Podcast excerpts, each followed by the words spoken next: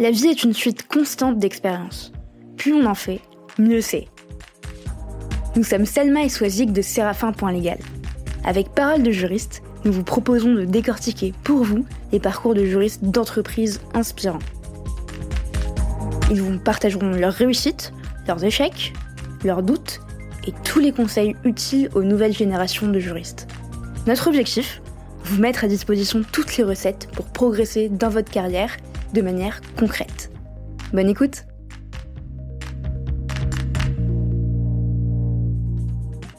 83% des juristes se disent insatisfaits de leur processus contractuel et j'imagine que certains d'entre vous en font partie. Oui, vous qui m'écoutez. Vous qui en avez marre des tâches chronophages et fastidieuses sans aucune valeur ajoutée. Vous qui n'arrivez pas à retrouver certains contrats éparpillés dans les fichiers ou les ordinateurs de vos collègues. Vous qui rappelez pour la vingtième fois à Pierre de l'équipe commerciale que c'est bien vous qui êtes en charge des contrats liés aux achats indirects. Ou encore vous qui avez été informé la veille pour le lendemain de l'échéance d'un contrat et qui n'avez pas pu le gérer aussi bien que vous le souhaitiez. Chez Séraphin Légal, nous pensons que tout ça n'a plus de place dans votre quotidien et notre logiciel de gestion de contrat est justement conçu pour vous simplifier la vie et celle de vos interlocuteurs. Pour en savoir plus, n'hésitez pas à nous contacter.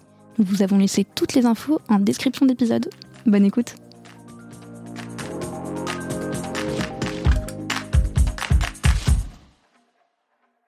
Bonjour Farah. Bonjour Selma. Comment ça va? Va Très bien et toi? Très très bien. Je suis très très contente de, de te recevoir aujourd'hui. Comme toutes les semaines, je suis toujours très contente de recevoir un nouvel invité. Et puis très contente de te recevoir toi particulièrement. Parce que euh, c'est déjà la première fois qu'on reçoit une juriste qui évolue dans une association. Et pas n'importe laquelle. On en parlera. Et puis une juriste qui est aussi euh, particulièrement engagée sur pas mal de causes. Donc je, je suis ravie qu'on puisse en, en discuter. Et puis aussi une juriste qui, qui est habituée au micro parce que tu as aussi, euh, as aussi euh, donc, euh, été chroniqueuse, c'est ça? Oui, chroniqueuse. J'ai fait beaucoup de radio associative à Radio Campus Paris, qui est la meilleure radio du monde. Allez l'écouter. donc oui, on a mis des multiples casquettes. Comme, comme Karine Le Breton qu'on a reçue il y a quelques mois sur, sur le podcast et qui était chez Radio Campus euh, Lille, si je dis pas de bêtises. Radio Campus Lille, pionnière des euh, Radio Campus, créée en 1969. Ok, bah, écoute, ça, ça, ça lui fera très très plaisir de- d'entendre ça. Ce que je te propose, pour commencer, toujours, c'est de te présenter, de me dire qui tu es, ce que tu fais, ce qui te passionne, euh, qui, est, qui est Farah Zawi, euh, juriste et non juriste. Déjà, je tiens à souligner que j'adore le fait que tu mettes l'accent dans mon prénom, parce que c'est assez rare. Même ma famille ne fait pas cet effort-là, donc euh, il faut le souligner. Alors, moi, je m'appelle Farah, j'ai 26 ans, Euh, j'ai grandi en région parisienne. Pour me définir, j'ai pas l'habitude de me définir par mon travail, car pour moi, on, on a trop tendance à le faire, et le travail n'est pas forcément le centre de sa, de sa vie. Donc je dirais euh, que je suis quelqu'un, comme tu l'as souligné, d'assez engagé. Euh, j'ai des luttes euh, qui m'animent au quotidien, qui sont des luttes autour du féminisme, de l'humanisme, de l'éducation populaire, et tout ce qui va être en lien avec le bien-être aussi et la bienveillance. Sinon, je suis passionnée de radio, comme on l'a souligné tout à l'heure. J'aime beaucoup aussi l'univers du podcast. Je trouve que c'est un média qui est très pertinent et intéressant et par lequel on peut recueillir beaucoup de témoignages qui peuvent nous toucher, auxquels on peut s'identifier. Et je suis aussi euh, très euh, animée par euh, l'entraide et l'associatif. Et ça aussi, on en parlera à travers les différentes associations autour desquelles j'évolue aussi à côté de mon activité professionnelle. Super, et, et, justement, ça correspond totalement aux, valeurs qu'on a envie de transmettre, nous, sur Parole de juriste, cette notion de partage. Et tu parlais du formidable format qu'est le podcast, qui permet finalement d'avoir des témoignages sur un temps parfois long, euh, où on peut se livrer. Euh, et nous, ce qu'on fait euh, chaque semaine, notre objectif, bah, c'est d'aller voir qui sont ces personnes qui se cachent derrière les, bah, les postes de juriste, directeur juridique, responsable juridique, et finalement qui sont bah, pas toujours très connus et qui on donne pas nécessairement la parole, mais sur ces, aspects-là, c'est toujours très juridico-juridique, donc on est, on est toujours content de, vous recevoir et d'en savoir un peu plus. Et on dit tout le temps, et ben en fait le podcast n'est pas le monopole des marketeurs ni des commerciaux, on est d'accord. Et puis ni des artistes, ni des, euh, ni des écrivains ou autres, des personnalités. Et puis le juriste peut aussi être inspirant, puisqu'il il est inspirant. Absolument, c'est que derrière le, le terme juriste, on voit souvent une personne avec des lunettes assez austère qui va dire euh, ce qui est légal ou pas légal, mais avant tout, on a des personnes qui sont souvent à l'origine animées par des valeurs. Mm. Euh, je pense pas, par exemple, euh, qu'on s'oriente vers le droit par hasard, même si souvent c'est la filière qui ressort le plus euh, sur Parcoursup, mais en tout cas pourrait rester à tel point les études sont difficiles, sinueuses, qu'il est compliqué de s'orienter. je pense pas qu'on arrive en fin de cursus juriste par la grâce du Saint-Esprit. Je pense qu'il y a toujours des valeurs qui nous animent au départ. Toujours un, juriste est un être humain, finalement. C'est ça, n'est-ce pas?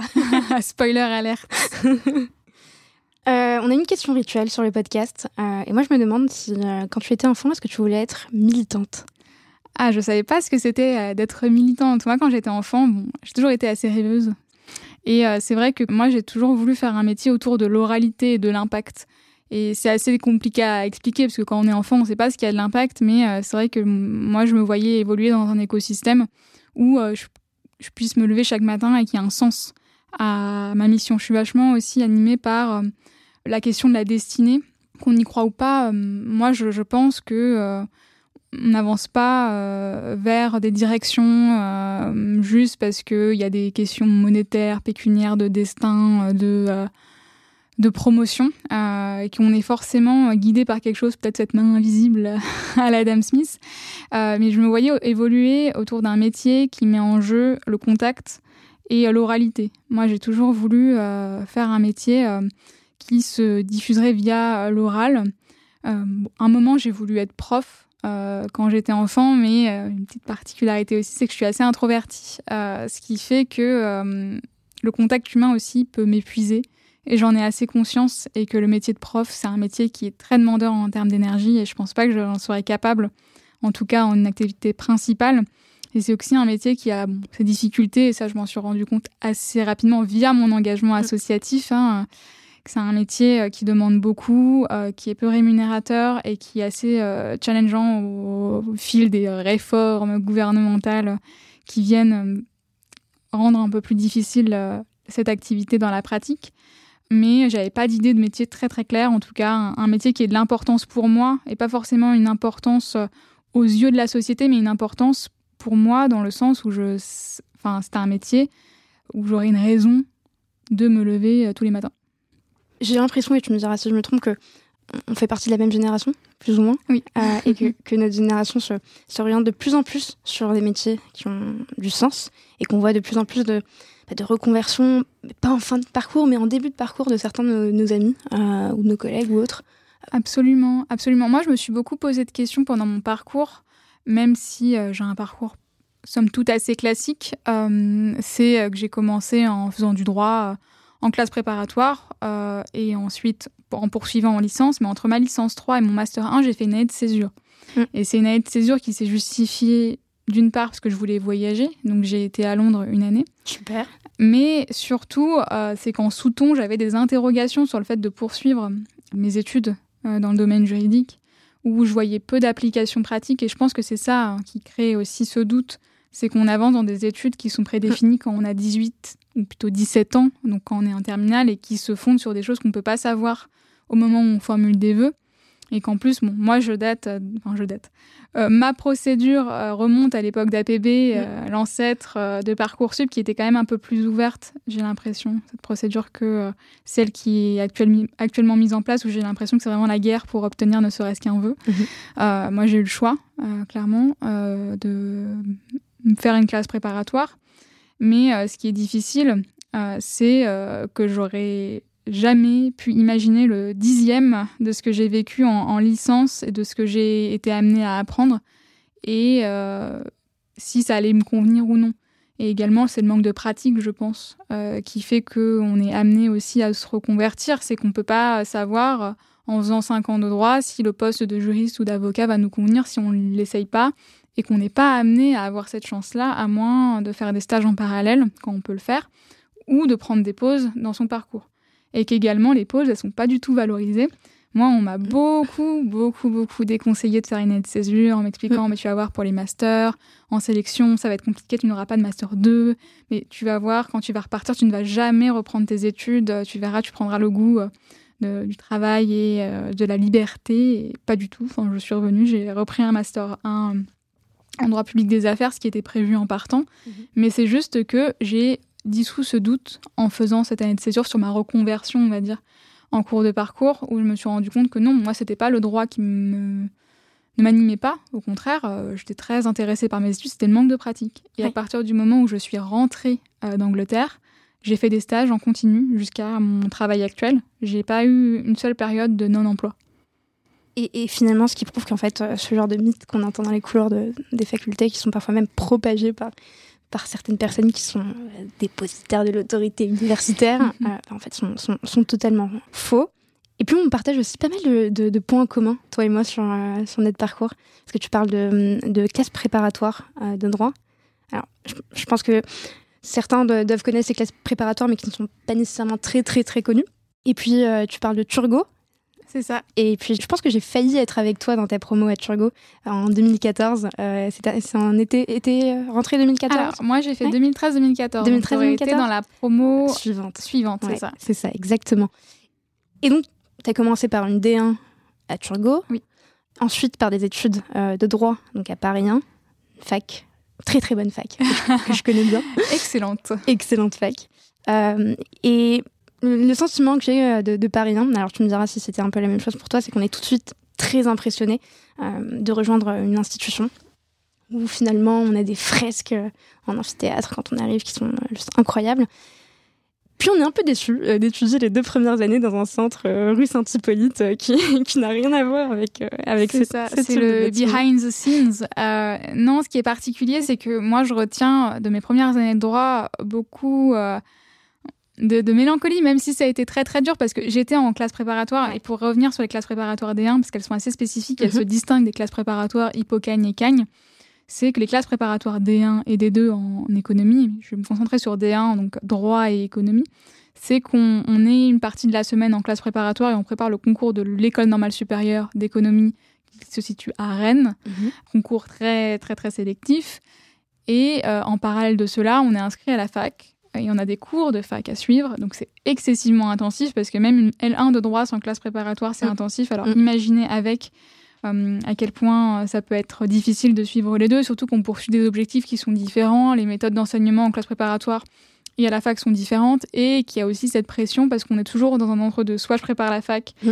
et je m'assure un bon dossier scolaire au détriment de la classe préparatoire, soit je prépare beaucoup la classe préparatoire mais j'ai cet inconnu du concours. Euh, qui n'est pas des moindres. Il y a des surprises au concours. Hein. Moi, je sais que dans ma promotion, il y a des personnes qui ont été admissibles, qui ne croyaient pas leurs yeux, tandis que des favoris n'ont pas été. Euh, donc c'est pour ça que c'est un enjeu.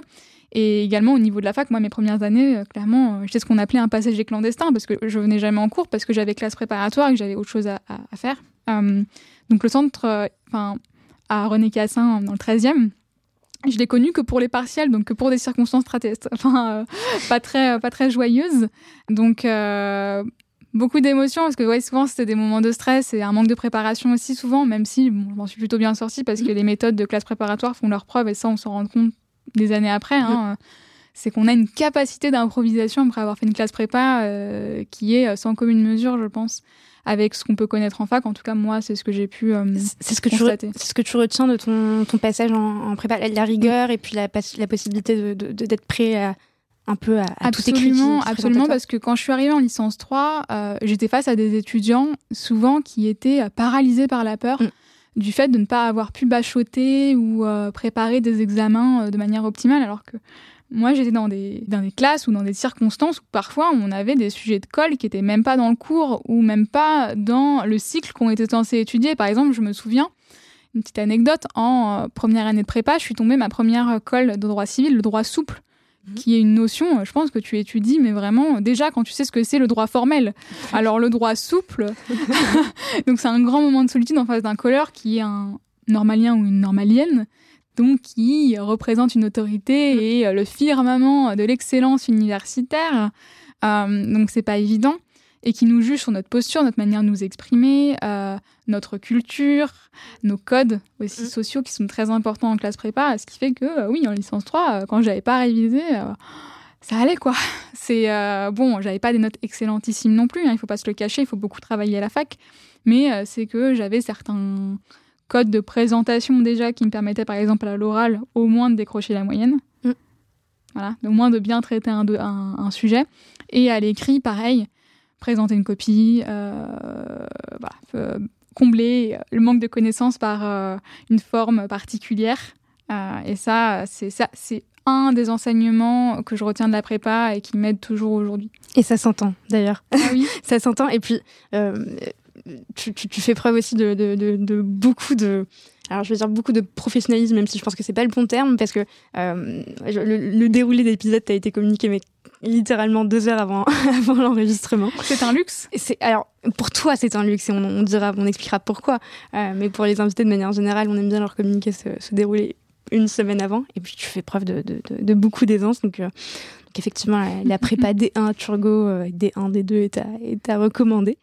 Et tu, tu, fais justement partie de ces personnes comme Émilie Le Tocard-Calem qu'on a reçu il y a quelques semaines, bah, qui euh, finalement ont plusieurs Master 2. c'est en cours. C'est en, et, oui, c'est en cours. et on te le souhaite et on touche du bois. puisque tu as été accepté au sein de l'université Paris 2, Panthéon Assas. Oui, pour mon master, mon premier master 1, euh, donc celui que j'ai fait euh, à la suite de mes études. Donc, euh, juriste conseil des collectivités territoriales.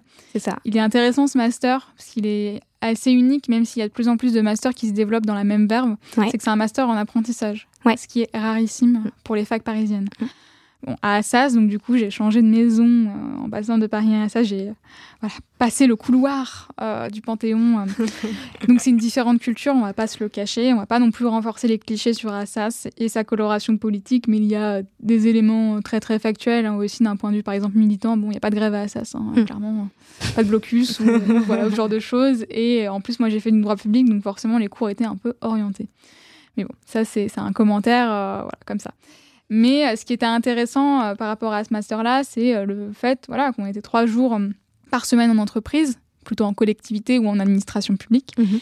et deux jours, voire trois, quand on avait cours le samedi, donc à la fac. Mhm. Et c'était vraiment pour moi, et ça le reste, la voie royale pour rentrer dans le monde du travail, parce que c'est vraiment une transition douce mhm. entre le monde de la fac qui est très scolaire, très euh, dans la démonstration juridique, l'excellence, euh, les notes, mhm. et le monde professionnel qui est très pratico-pratique, où finalement ce qu'on nous demandera, c'est d'avoir des solutions et pas euh, d'exposer toute notre jurisprudence ou notre doctrine, quand bien même c'est très intéressant. Et aussi d'adopter une certaine posture, d'avoir certains codes professionnels, d'intelligence aussi relationnelle, ça qu'on ne nous apprend pas.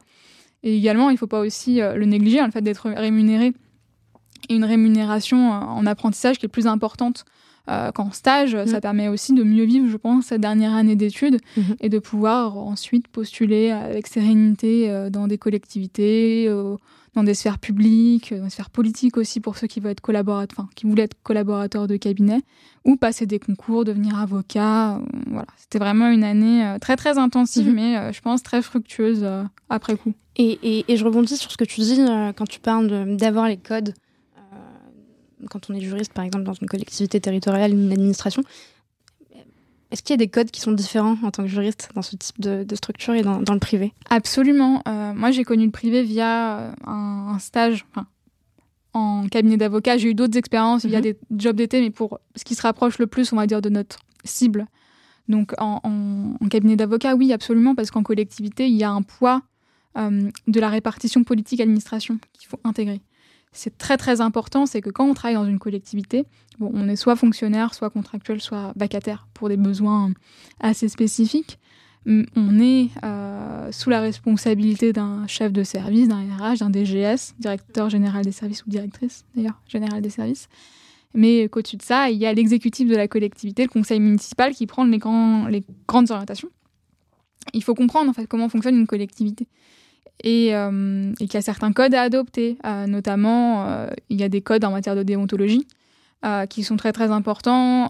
le fait d'être neutre dans le service public aussi, de traiter tout le monde de manière égale.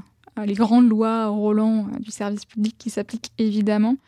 une certaine discrétion professionnelle qui s'applique à la plupart des professions juridiques mais euh, qui est encore plus prégnante, je pense, en collectivité, parce qu'en collectivité, on est vraiment en lien directement avec les administrés, mhm. ce qui justifie encore plus euh, cette réserve, ce devoir de réserve euh, qu'ont les, agents.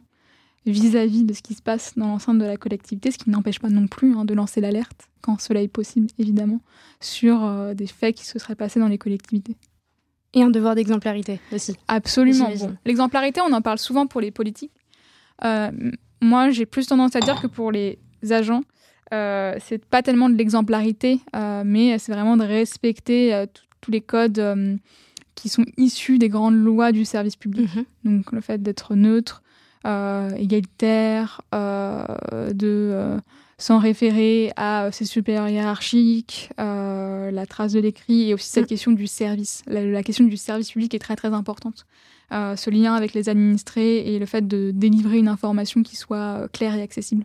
On avait reçu euh, Johanna Ledesby, on a reçu, pardon, Johanna Ledesby du département des Bouches-du-Rhône mm. il y a quelques, quelques mois qui nous a également parlé de, l'importance justement de, du, service public et est-ce que aussi ça implique pour elle le sens qu'elle trouve dans, dans, dans ce qu'elle fait en tant, que, en tant que juriste dans cette collectivité?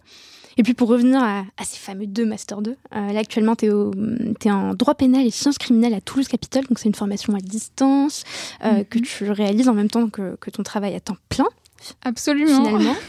et, moi, ce qui a particulièrement attisé ma, curiosité, euh, parce que finalement, j'imagine que il y a dû y avoir une prise de conscience à un moment, ou peut-être que je me trompe, hein, mais une rencontre, une inspiration, quelque chose, un, métier, une mission qui a fait que finalement tu t'es orienté vers ce, master-là. Qu'est-ce qui a été le, déclencheur? Alors, le déclencheur, c'est que moi, pour reparler du Master 2, je suis un peu euh, un incident industriel du Master 2 parce que mon Master 2 a pour vocation de former des juristes territoriaux. C'est dans le titre. C'est juriste conseil euh, en collectivité territoriale. Je ne suis absolument pas juriste conseil en collectivité territoriale. Je bosse euh, chez Anticor en tant que juriste en association qui a un métier assez unique. Mhm. et on aura l'occasion d'en reparler.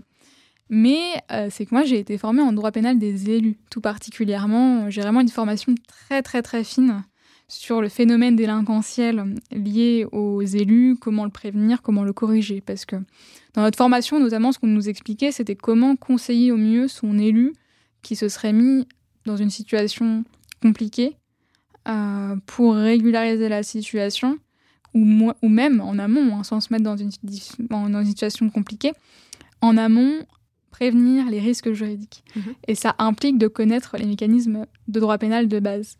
Pour autant, il est vrai que j'avais jamais envisagé en réalité de, que mon activité soit euh, dans le domaine pénal. Hein. Moi, le droit pénal, j'en ai fait en licence 2 comme tout le monde. Mhm. J'étais en classe prépa en deuxième année euh, de classe prépa, euh, année du concours, euh, ce qui fait qu'en plus le droit pénal n'était pas au programme du concours. Et tu avais comme professeur Monsieur David Schilstein, absolument, qui avait fait un sujet en latin pour la dissertation, sachant que je prenais toujours la dissertation. Merci professeur Schilstein. voilà. et, et ce qui s'était passé, c'est que nos cours forcément avaient été traités de manière assez euh, superficielle et l'on comprend, c'est pas une attaque que je fais à mon ancienne classe préparatoire, c'est qu'il y avait des enjeux euh, qui étaient différents, donc euh, on avait eu des TD, mais bon, j'étais pas forcément la plus impliquée au monde parce que j'avais d'autres priorités à l'époque. Il y a quand même des gens dans ma promo qui se sont spécialisés après coup en droit pénal, donc ça n'empêche pas. Mais il est vrai qu'on n'était pas forcément euh, incité à approfondir cette matière-là parce que nous, on était très spécialisés en droit civil pour ceux qui prenaient un droit civil et en droit public pour moi, j'avais déjà pris droit public à l'époque dans ces matières-là. Donc le droit pénal, bon, ça faisait un peu tâche. Ce qui fait que j'avais pas bossé outre mesure et je m'étais dit, bon, droit pénal, je m'en servirai jamais, euh, voilà, c'est pas grave, je serai publiciste. Mais ce qui s'est passé, c'est que finalement, je suis arrivée chez Anticor donc mes connaissances en droit pénal des élus ont été essentielles évidemment pour comprendre tout ce qui se passait, hein, parce que je pars vraiment avec euh, une connaissance très pratique et de la manière dont réfléchissent et raisonnent les élus, ce qui est assez rare, je pense. Euh, pouvoir avoir aussi et se faire l'avocat du diable parfois. Hein. Je peux comprendre certains élus dans certaines situations un peu compliquées. C'est nécessaire de le comprendre.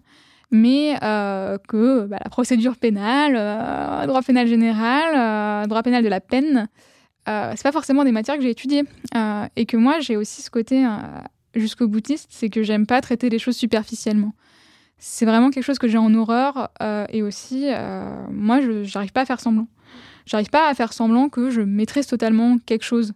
je suis assez sincère dans mes relations avec nos différents interlocuteurs, qu'ils soient avocats, magistrats, les référents locaux sur le territoire, sur certaines de mes limites que je peux avoir et des points à améliorer. Je trouve que c'est très important d'être humble vis-à-vis de ses compétences, en droit public, j'ai pas de difficulté particulière. C'est vraiment des matières en droit de la fonction publique, droit de la commande publique, même si j'aime pas trop ça, et autres urbanisme que je maîtrise parce que je l'ai travaillé pendant des années. ce qui fait qu'il suffit de reprendre un peu le pli.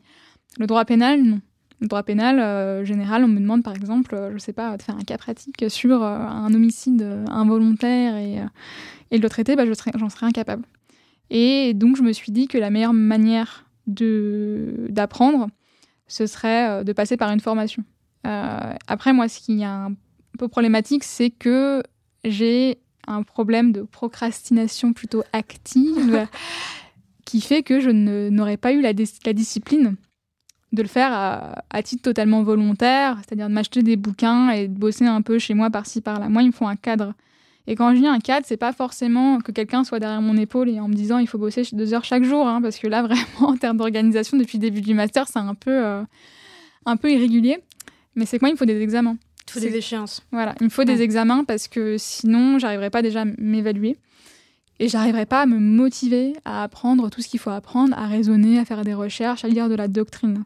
Et là, c'est le cas. Je sais que j'ai des examens qui seront fixés à telle date. Et donc, à telle date, peu importe, il va falloir que je me débrouille pour euh, dégager du temps pour réviser.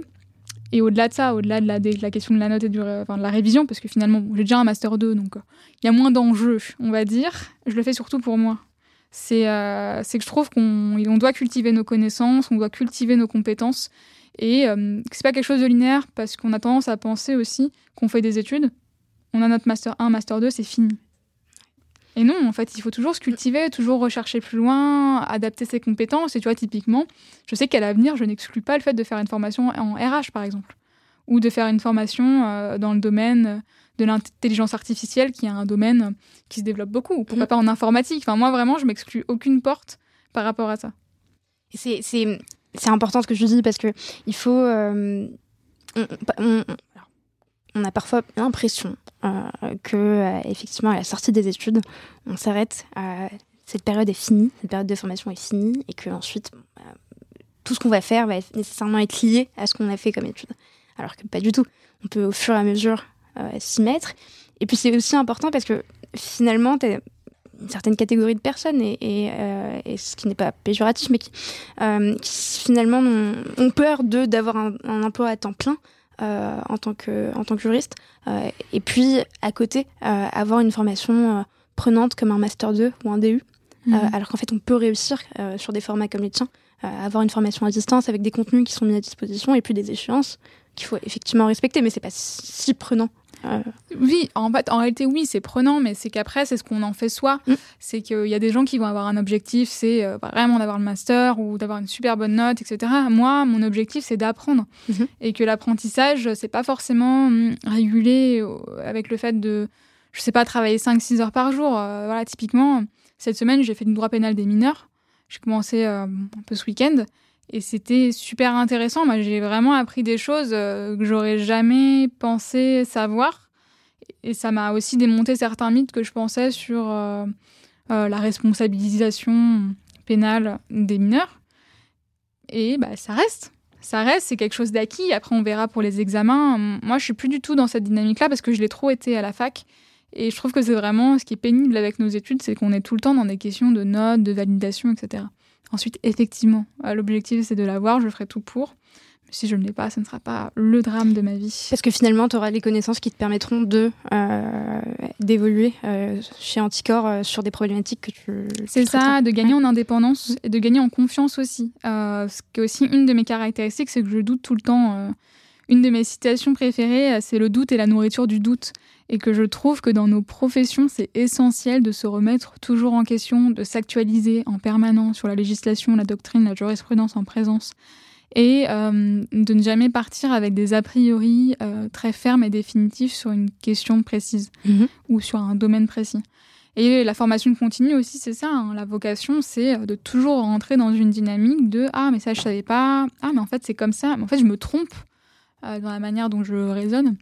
Et c'est super intéressant. Et moi, j'invite vraiment tous ceux qui ont des barrières par rapport au, fait euh, de faire de la formation continue à euh, les pousser parce que je pense que euh, c'est adapté en fonction de ce qu'on veut en faire. et qu'également il ne faut pas se dire bon, je pourrais pas faire telle profession parce que j'ai pas fait telle formation ou parce que j'ai pas suivi tel parcours. Je pense qu'en réalité, effectivement, il y a des, des attendus. On ne va pas être juriste on n'a pas du tout fait de droit, ça va être quand même assez compliqué. Pour autant, moi je le vois souvent et je pense que Selma aussi, tu le vois aussi. Il y a plein de gens qui font des enfin qui ont des, euh, des, postes de juriste dans des domaines qu'ils n'ont pas étudiés à la fac, Tout à fait. où ils n'ont pas le libellé euh, du diplôme euh, très précis, mais ils se sont forgés à la force du poignet et ils disposent d'une certaine expertise très pertinente. Totalement, totalement. Et, et pour, pour, parler de ton expérience, euh, au, ministère de l'Intérieur, puisque tu, tu, tu, étais apprenti à ce moment-là au ministère de l'Intérieur. Et justement, on, en a parlé encore une fois avec Johanna, euh, la DSB, euh, qui est chef du service de l'innovation juridique au département des Bouches-du-Rhône. Et en fait, on a l'impression, en tout cas j'ai l'impression, que le quotidien de juriste en collectivité territoriale et, dans le public, de manière générale, est très peu connu de tous, et même des étudiants en droit à la fac, ou même d'autres personnes, des citoyens. Euh, c'est très très très opaque, euh, mis à part si on connaît quelqu'un qui connaît quelqu'un qui connaît quelqu'un. Euh, et donc tu as effectué ce, cet apprentissage au ministère de l'Intérieur entre septembre 2018 et juin 2019, si je dis pas de bêtises. Absolument, je l'ai effectué en, parallèle du Master 2 euh, juriste conseil des collectivités à Assas. Ouais. Euh, effectivement, pour les professions en lien avec les droits des collectivités ou même droit public de manière générale, on a vraiment du mal à comprendre ce que fait un juriste par exemple dans un ministère que ça paraît tellement grand. Euh, et aussi, le ministère, il y a un côté un peu politique, donc on comprend pas qu'il y ait des agents. Moi, souvent, me poser la question, mais du coup, je travaille pour le gouvernement? Non, je travaille pour euh, l'État en tant que personne, mais je travaille pas pour le gouvernement en tant que tel, en réalité. Euh, je travaille pour le service public, l'intérêt général. Et au niveau des missions, c'est assez diversifié. En réalité, moi, j'étais rédactrice juridique, même mhm. si c'est le titre est chargé d'expertise juridique, mais la catégorie, on va dire fonctionnel, c'est rédacteur et c'est une catégorie euh, qui euh, appartient, on va dire, aux personnes qui passent des concours de la fonction publique mhm. correspondant aux IRA, donc aux instituts mhm. régionaux d'administration. Ce sont des concours qu'on peut passer à partir de la licence ou du master 1, je crois, mhm. qui sont assez diversifiés, où il y a du droit, aussi des langues, il peut y avoir aussi des questions contemporaines. C'est vraiment un peu calqué euh, sur les modèles euh, des concours de la fonction publique. Et le but, c'est de nous permettre de postuler à des postes ensuite quand on aura le concours, qui sont assez diversifiés. Et euh, juriste en, collectivité, en administration centrale, c'est principalement répondre à des questions très techniques souvent, mais pas des questions d'administrer, c'est plus des questions qui vont remonter par différents services. Moi, j'étais dans un service spécialisé dans l'aménagement du territoire, l'urbanisme, l'habitat, et j'occupais un poste notamment où j'avais comme fonction principale de, gérer pardon, un fonds qui s'appelait le Fonds d'aide au relogement d'urgence, le FARU, qui était un fonds à disposition des communes euh, dans des cas euh, d'incendie, d'inondation, ou aussi pour le logement insalubre. C'est qu'il y a des communes, en réalité, qui ont la possibilité de demander à l'État de l'argent euh, pour reloger des personnes qui auraient été victimes de euh, euh, marchands de sommeil. Mhm. Ou également, moi j'ai beaucoup traité à l'époque des inondations dans l'Aude. Il y en a eu beaucoup à une certaine période, mhm. et donc il fallait bien reloger les personnes sinistrées évidemment, ou les incendies aussi dans le sud de la France. Et le but, c'est un peu de piloter ce fonds, de voir combien il reste, de traiter la question avec les collectivités concernées, les communes, et euh, ensuite euh, d'écrire les documents et de passer ça euh, au service pour que les fonds puissent être débloqués. Il y a aussi toute la question parlementaire. Dans les directions centrales, on a beaucoup de questions écrites de parlementaires auxquelles il faut répondre. Typiquement, ça va être un parlementaire qui va te demander quelle est la responsabilité du maire dans le cadre d'un chemin départemental qui est quand même en quinconce avec un voilà une route communale. Enfin, c'est vraiment des questions qui sont très très précises hein. et j'invite vraiment les gens à aller voir les questions écrites parce que parfois on a des pépites, mais euh, et c'est vrai qu'elles sont en libre accès, elles sont disponibles. Voilà sur euh, sur le site de l'Assemblée nationale. Et euh, c'est vraiment fascinant. On a beaucoup, beaucoup de questions très, très techniques. Qui paye quoi? Qui est responsable de quoi? Quelle est l'interprétation de ce texte-là? Et on est censé pouvoir fournir une réponse à ces parlementaires qui viennent des services spécialisés. Est-ce que c'est une manière de rendre des comptes ou c'est même une question, par exemple, si, disons que je suis euh, élue et mhm. que j'ai une question de droit parce que je m'interroge, j'ai pas la réponse. Et mon Mm. service n'est pas capable de, de m'apporter cette réponse et je n'ai pas envie de faire appel à un avocat. Je peux contacter un ministère habilité pour lui poser la question. C'est C'est davantage, pour, les, pour tout ce qui est collectivité, c'est davantage la préfecture qui est en charge du contrôle de l'égalité, à qui on peut éventuellement poser la question. Ensuite, les communes ont souvent des juristes en interne, bon, même s'il y a des petites communes en Mm. France qui n'ont pas les, les moyens. Ensuite, il y a des services d'aide au droit aussi Mhm. euh, répartis sur tout le territoire. Non, non, en réalité, les ministères, ils ont plus comme fonction, notamment la Direction générale des collectivités locales, qui est assez spécifique parce que c'est vraiment le ministère des collectivités euh, qui agrège tout ce qui est question financière aussi, c'est super important. Euh, et il a davantage comme fonction de chapeauter ce qui se passe sans lien hiérarchique évidemment euh, dans les collectivités et on peut répondre éventuellement à des questions mais pour, par souci d'efficacité il vaut mieux se rapporter à l'échelon déconcentré donc qui est la préfecture avant euh, d'aller à l'échelon euh, central c'est toujours comme ça la logique en droit public c'est qu'on part toujours de la personne compétente avant d'aller euh, sur la personne et d'escalader. voilà d'escalader c'est ça Ok. Et hum, tu, gardes un, bon souvenir de, de, de, cette période. Et puis, au-delà de ça, au-delà du bon souvenir, euh, j'ai une question. Alors, c'est une colle que je te pose peut-être ou pas.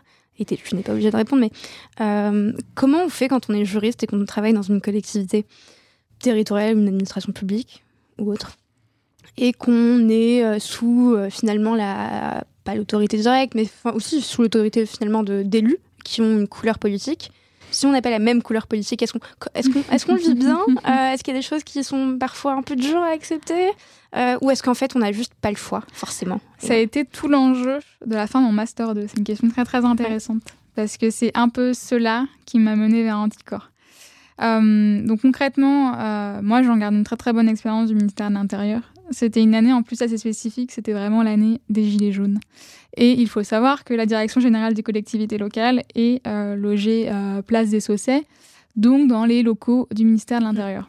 Euh, ce qui fait qu'on avait beaucoup forcément euh, d'échos assez particuliers, même s'il y a un devoir de réserve qui s'applique aux agents publics qui n'ont pas à commenter des affaires de cet ordre-là. On peut le faire de manière informelle, mais c'est pas forcément du meilleur goût et même conforme ce devoir d'exemplarité peut-être euh, des agents, comme on le soulignait tout à l'heure. Euh, c'est vraiment un enjeu, la question, parce que la couleur politique, normalement, en tant qu'agent, ça ne devrait pas être un critère.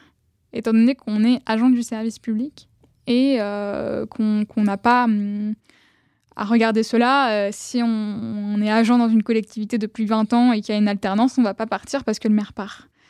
Parce qu'on n'est pas attaché à l'exécutif, normalement, de la collectivité. Ensuite, il y a des questions très, très pratico-pratiques qui s'appliquent parce que la gestion d'une collectivité, elle est jamais neutre. Jamais neutre. C'est euh, la manière dont on va gérer l'argent, la manière dont on va gérer ses services, dont on va subventionner les associations. Ça peut impacter euh, notre qualité de travail, notre qualité de vie et notre vision euh, de la société. Enfin, je ne vais pas citer de communes pour m'éviter des soucis, mais il y a des collectivités qui ont radicalement changé une fois qu'elles ont été soumises à une nouvelle sensibilité, où euh, bah, des services ont totalement été réorganisés et où, euh, par exemple, je ne sais pas, certaines aides ont été euh, totalement redirigées et où forcément ça abîme le tissu local parce que si dans les collectivités, on, bosse beaucoup avec des satellites de l'administration qui sont les associations, par exemple.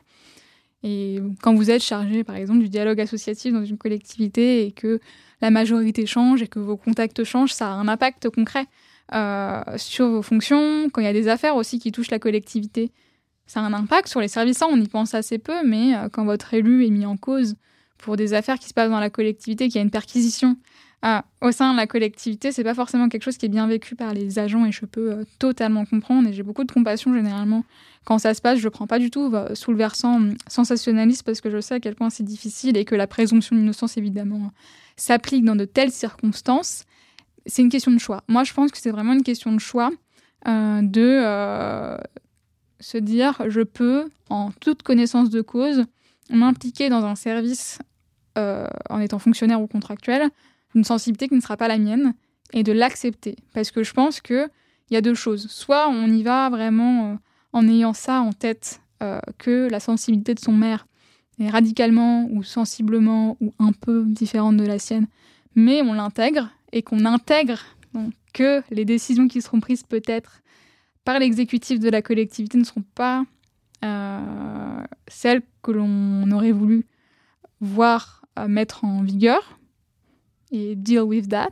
Tu vois, mm. c'est vraiment, on prend, on est agent, on applique, on exécute, ou c'est trop difficile et alors là, il faut faire d'autres choix. Également, c'est très important de souligner qu'il y a une différence entre être agent d'une collectivité et être membre d'un cabinet. Mm. C'est très différent parce que mm. membre d'un cabinet, en, en, gros, pour ceux qui ne savent pas comment fonctionne une collectivité, c'est que vous avez les agents, l'exécutif, donc le conseil municipal qui est composé euh, du maire ou de la maire, euh, de conseillers municipaux de la majorité, de conseillers municipaux qu'on appelle d'opposition, mais en réalité, c'est ceux qui n'appartiennent pas à la majorité. Mais bon, on parle de conseillers d'opposition. Et euh, le maire, pour gérer sa commune, a le droit, c'est une disposition, enfin, des dispositions législatives et réglementaires, à un cabinet avec des membres qui seront en fonction de la taille de la collectivité. Et c'est des membres bon, bah, qui font partie de son équipe, qui ont un statut très particulier, très précaire, euh, un peu le calqué sur le statut de collaborateur parlementaire, donc qui ont la même sensibilité généralement que euh, le maire, parce que c'est une relation de confiance qui est toute particulière, où c'est des missions qui sont très en lien avec le politique, euh, voilà, pour mettre en œuvre la politique décidée par le maire et son équipe qui a été élue. Et là, oui, là, je pense que c'est très difficile. Déjà, un DGS, directeur général des services, qui lui n'est pas dans le cabinet en tant que tel, n'a pas la sensibilité du maire, c'est difficile. Alors, un agent, un collaborateur de son cabinet, je pense que c'est pas possible en pratique. Hyper intéressant. Et, euh, finalement, ça rejoint aussi euh, la, problématique aussi euh, des, avocats qui se lancent par exemple dans le pénal, c'est l'exemple qui vient tout de suite, et qui forcément contre euh, les crimes qui sont perpétrés euh, contre certaines personnes, mais qui sont aussi à la défense. Et, euh, et finalement, on rend un service et puis on, qu'il y ait une couleur politique ou pas, on décide de l'accepter ou pas, mais c'est hyper intéressant. Je, C'est une question de libre arbitre en réalité. Je pense que c'est vraiment la manière dont on voit son exercice et que je pense qu'il y a des gens qui ont cette faculté, et je l'admire grandement, à mettre ces valeurs de côté. Et c'est pas du tout un jugement de valeur que, que je dis, hein, mais mettre vraiment son son individualité de côté au service de l'intérêt général. Et c'est vraiment ce qu'il faudrait faire dans l'idéal, hein, vraiment être juste le vecteur de l'intérêt général.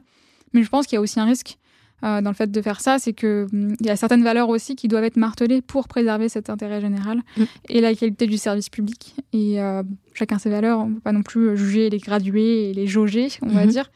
Euh, donc c'est un, un, enjeu et je pense que c'est une lutte constante. Je pense pas qu'il y ait quelque chose de linéaire où on se dit que toute sa vie, on va mettre de côté ces valeurs. C'est davantage pour ça aussi que on a parfois des personnes qui se révèlent dans le cadre de leur exercice et qui se disent non là c'est pas possible ce qui se passe et qui lancent l'alerte.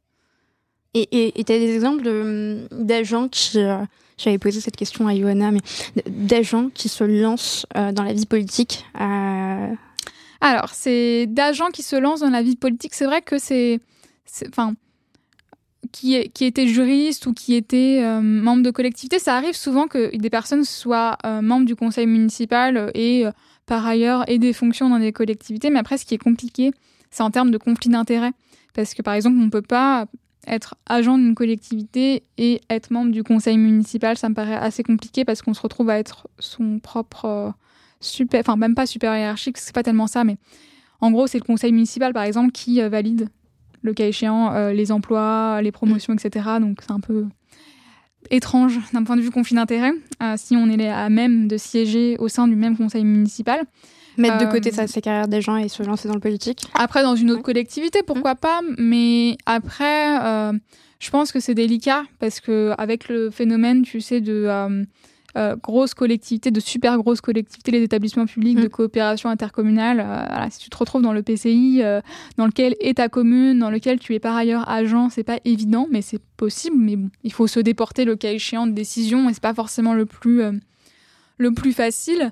mais après, se lancer dans la politique, c'est de, c'est de hum, sous-entendre que la politique est un métier. Oui, effectivement, et pas forcément d'ailleurs. Ça, c'est un débat. Et chacun a son opinion, effectivement, sur ça. Est-ce que la politique devrait être un métier euh, Vous avez 4 heures. pour revenir à Anticor, donc tu, as rejoint Anticor en 2019, juillet 2019, euh, en tant que chargé d'expertise juridique. Tu nous diras ce que, ce que, ce que ça implique d'être chargé d'expertise juridique? Pour ceux qui ne connaîtraient pas Anticor, je ne connaissais pas Anticor avant et d'ailleurs je suis très contente de, de découvrir Anticor. C'est une association qui a été fondée en juin 2022 par Eric Alphen et Séverine Tessier. Donc c'est pour lutter contre la corruption, comme l'indique son nom, Anticor, et rétablir l'éthique en politique. Donc c'est un une vaste ambition. Euh, et, justement, son ambition, c'est aussi de réhabiliter le rapport de confiance qui doit exister entre les citoyens, leurs représentants politiques et administratifs. Ça aussi, c'est un vaste projet parce qu'on se rend compte qu'il se délite un peu.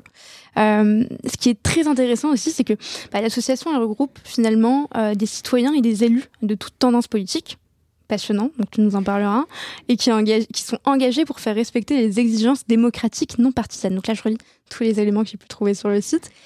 Et en quelques chiffres, finalement, Anticor, c'est 7000, près de 7000 adhérents, 92 groupes locaux qui réceptionnent les alertes qui sont ensuite envoyées à la branche nationale que tu représentes.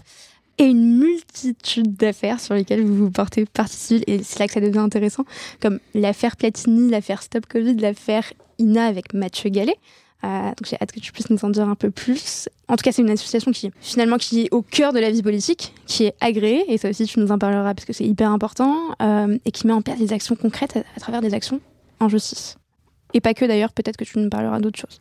Et d'ailleurs, ce matin, ça faisait l'actualité parce qu'en ce moment, il y a un procès très important pour Anticor. C'est ça, en ce moment, on est sur le procès des sondages Élysée. Euh, c'est le procès le plus. Enfin, le procès. C'est l'affaire la plus euh, ancienne, qui a 10 ans. Euh, donc, c'est assez rare. Hein. Bon, les, les, affaires anticorruption, on est sur une moyenne de 6 ans entre le moment où c'est lancé et le moment où on a effectivement une décision au fond. donc, c'est très long.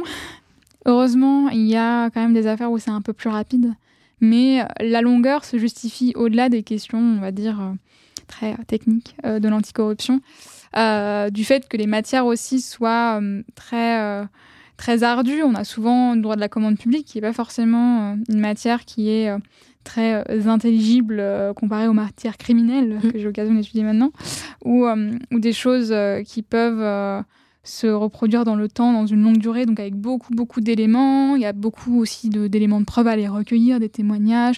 Il y a aussi beaucoup de questions procédurales, de euh, classement sans suite, et après, il faut faire appel de ce classement sans suite devant la chambre d'instruction.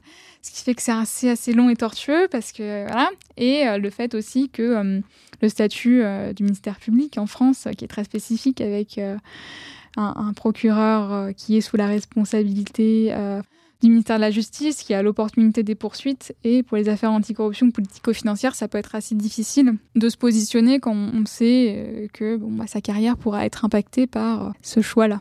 Et, je trouve ce, ce, poste, ce métier, j'ai l'impression que c'est un peu la cour de récré pour, euh, pour un juriste. Euh, dans le très bon C'est très très complet. En réalité, oui, c'est très très complet parce que hum, en réalité, c'est un quotidien qui est euh, fou parce qu'on n'a pas de routine. C'est pas quelque chose où on arrive et on se dit bon bah j'ai mes 12 contrats à faire cette semaine. C'est absolument pas ça. Chaque jour. Ce qui, peut être très bien de faire 12 contrats.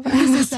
ça doit être satisfaisant de pouvoir faire toutes ces tâches, mais non non, c'est qu'on est vachement en lien avec l'actualité. Il faut être très en phase avec ce qui se passe mhm. euh, dans les collectivités, très en lien avec ses référents euh, locaux et garder un bon contact pour qu'ils puissent nous prévenir euh, d'affaires quand elles se passent, faire du conseil.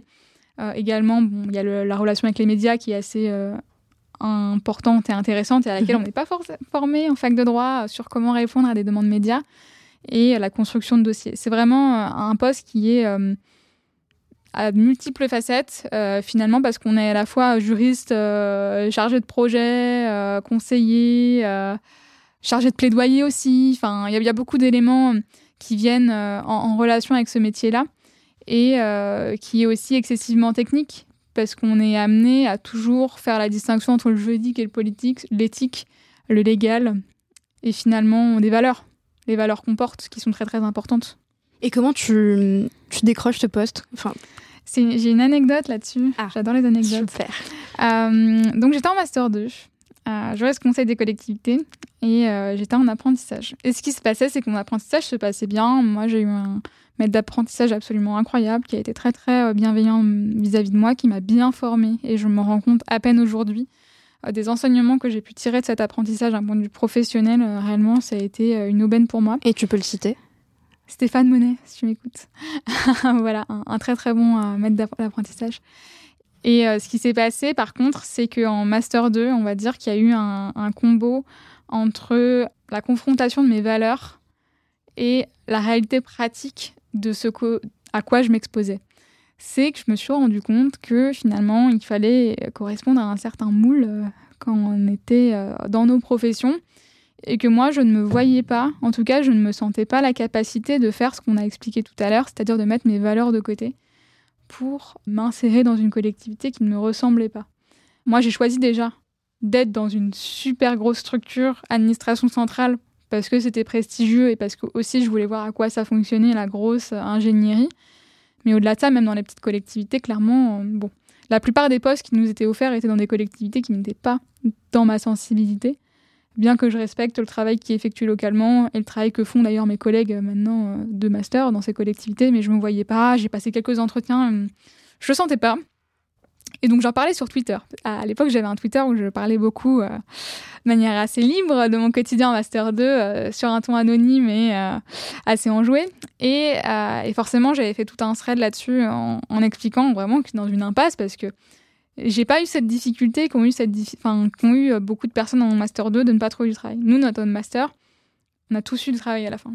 vraiment, il n'y avait pas de difficulté. le droit des collectivités, c'est très recherché. Et en plus, on a fait un master en apprentissage ce qui fait qu'on partait déjà avec au moins un an d'expérience, plus les stages qu'on a fait avant, ce qui est vraiment pas mal. Donc on n'avait pas de difficulté. Moi, c'était plus la difficulté d'aller où et pour faire quoi, dans quel sens, et ça remonte aussi à ce que je voulais faire enfant, c'est-à-dire avoir un but. Pourquoi je me levais le matin Et parfois en apprentissage, bon, même si l'ambiance était bonne, etc., j'avais pas forcément de grands buts dans le cadre de ma mission.